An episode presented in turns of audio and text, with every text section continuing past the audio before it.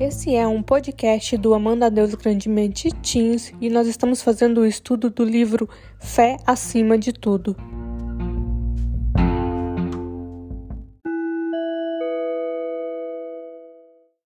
Nós estamos na semana 6, quarta-feira, e a leitura de hoje está em Gênesis 26, do verso 34 a 27, e Gênesis 29 e Romanos 9, do verso 6 ao 18. O verso sobre está em Romanos 9, do verso 14 a 15.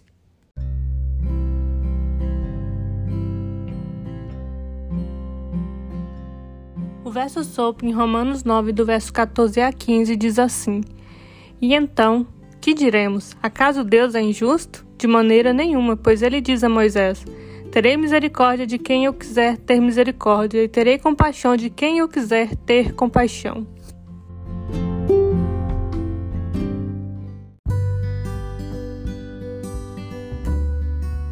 Apesar das promessas e mandamentos de Deus, frequentemente nós criamos situações que destroem nossos relacionamentos por meio do engano e da manipulação. As atitudes da família de Isaac são um alerta para nós. Independentemente do que pensamos que merecemos, é sempre melhor confiar na provisão de Deus. Em busca da bênção, a família de Isaac se separou. Isaac sabia que Jacó, seu filho caçula, seria o herdeiro da bênção. Quando Rebeca estava grávida, Deus escolheu Jacó e não Isaú, para ser aquele que carregaria a promessa que Deus havia feito a Abraão. Mas Isaac amava Isaú e desconsiderou a decisão de Deus, decidindo abençoar o filho mais velho. Isaú concordou e quis receber a bênção de Isaac, apesar de ter vendido seu direito de primogenitura para Jacó.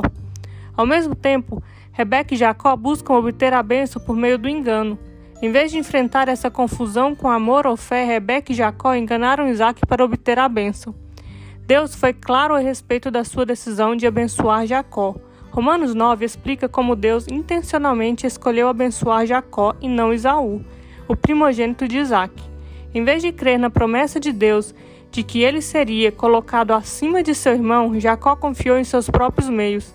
Ele enganou seu pai e seu irmão e de fato quebrou a unidade familiar. Deus tinha um plano para abençoar Jacó e esse plano não incluía nenhuma falha moral. No entanto, ele abençoou Jacó mesmo no seu erro. Deus permitiu que Jacó obtivesse a bênção do seu jeito e escolheu ter misericórdia e compaixão dele.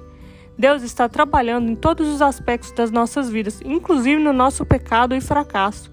Mesmo quando fracassamos em confiar nele, Deus pode e realiza seus propósitos, mas ao tentar fazer as coisas do nosso próprio jeito, nós criamos sofrimento para nós mesmos. Que possamos agir em fé, confiando quando Deus nos fizer uma promessa. Ele já tem um plano para cumpri-la, independentemente das circunstâncias.